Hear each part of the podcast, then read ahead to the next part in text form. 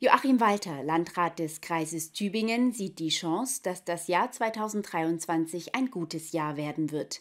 Die Zeit seit 2015 hat das Kreisoberhaupt als Dauerkrise wahrgenommen und die Verwaltung käme schon auf dem berühmten Zahnfleisch daher, so Walter. Denn neben Krieg, Corona und Inflation schwelt schon seit Jahren eine ganz andere Krise im Hintergrund, die der Demografie.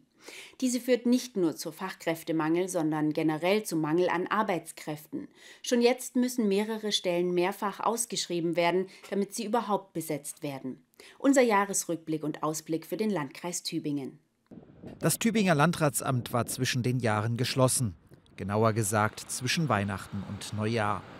Der Grund dafür, mit den Schließzeiten wollte die Behörde einfach Energie sparen. Doch ganz so einfach war es nicht. Es lief beispielsweise die E-Auto-Förderung aus. Es gab viele, die hatten ihren Kfz-Schein noch nicht und ihren Brief. Mit dem konnte man ja auch ohne das Auto schon vorzuzeigen zulassen und haben dann nochmal als Sonderservice natürlich dann einen halben Tag aufgemacht und ich glaube, da konnten wir dann alle notwendigen Zulassungen dann machen. Doch seit dem 2. Januar ist hier wieder voller Betrieb. Und das muss auch so sein. Denn die Arbeit geht dem Tübinger Landratsamt nicht aus. Seit 2015 ist Dauerkrise. Erst die Flüchtlinge, dann Corona und jetzt der Krieg in der Ukraine und damit wieder mehr Flüchtlinge. Die Unterbringung war weniger das Problem. Der Landkreis bereitete die Kreissporthalle für Geflüchtete vor, konnte sie dann aber wieder dem Sport zurückgeben. Im ehemaligen Hotel Convita in Rottenburg konnten neue Flüchtlingsunterkünfte geschaffen werden. Hinzu kamen Privatwohnungen. Das Problem war vielmehr der Personalmangel. Wir sind da natürlich auf Kante. Ich habe das auch mehrfach sehr deutlich gemacht, äh, dass wir personell äh, tatsächlich jetzt äh, auf dem berühmten Zahnfleisch herkommen. Wir haben im Haus Mitarbeiterinnen und Mitarbeiter, die schieben im Maximum 1200 Überstunden vor sich her. Grund ist der Fachkräftemangel und Grund dafür wiederum der demografische Wandel.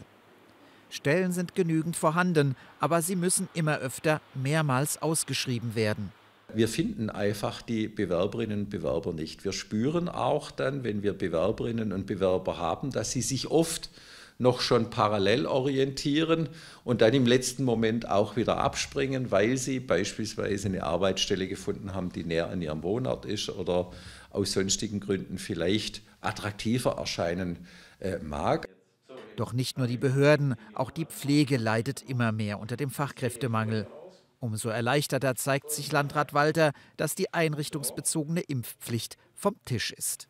Die hätte auch nicht viel gebracht, denn das Gesundheitsamt hatte untersucht, ob mehr Geimpfte oder mehr Ungeimpfte einen Corona-Ausbruch verursacht hatten.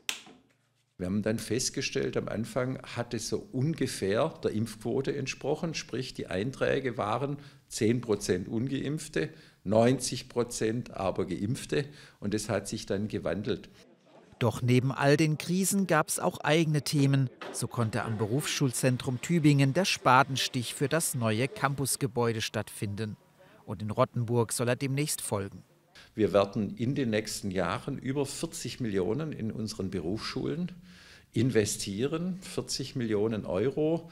Und das klingt alles so einfach, Geld investieren, das muss ja auch geschultert werden. Das heißt, unsere Liegenschaftsabteilung, unsere äh, Planer, die wir dort haben, sind natürlich enorm beschäftigt mit diesen Themen. Und auch die Ammertalbahn hielt den Landkreis Tübingen auf Trab. Dort wurde umgebaut und die Strecke zwischen Tübingen und Herrenberg elektrifiziert. Lange Zeit war die Strecke gesperrt und Fahrgäste mussten auf Schienenersatzverkehr ausweichen. Jetzt fahren die Züge wieder, aber die Ammertalbahn hat mit Kinderkrankheiten zu kämpfen. Der Viertelstundentakt konnte deshalb nicht eingehalten werden. Ich hatte mir eigentlich schon vorgestellt, dass das reibungslos läuft, empfand es auch selbst als großes Desaster, dass wir den Viertelstundentakt nicht sicher fahren konnten. Und deshalb fahren wir jetzt den Halbstundentakt den aber sicher. Und auch im südwestlichen Teil des Landkreises hat sich der öffentliche Nahverkehr verbessert. Hier wurde der Stundentakt auf einen Halbstundentakt erhöht und die Busse bekamen als Kreisbusse ein neues Design. Viele Menschen wissen ja gar nicht, dass der Landkreis den ÖPNV auf der Straße zum größten Teil organisiert. Wir haben ja eine Ausnahme. Tübingen, die Stadt selbst, hat ja ihren Stadtverkehr in eigener Regie. Alles andere läuft über den Landkreis, wird gut angenommen. Die Corona-Delle sei im öffentlichen Nahverkehr noch zu spüren, so Walter. Aber wie so vieles soll sich auch das wieder ändern. Dann heißt es, auch was Veranstaltungen im Landratsamt selbst angeht, zurück zur Normalität.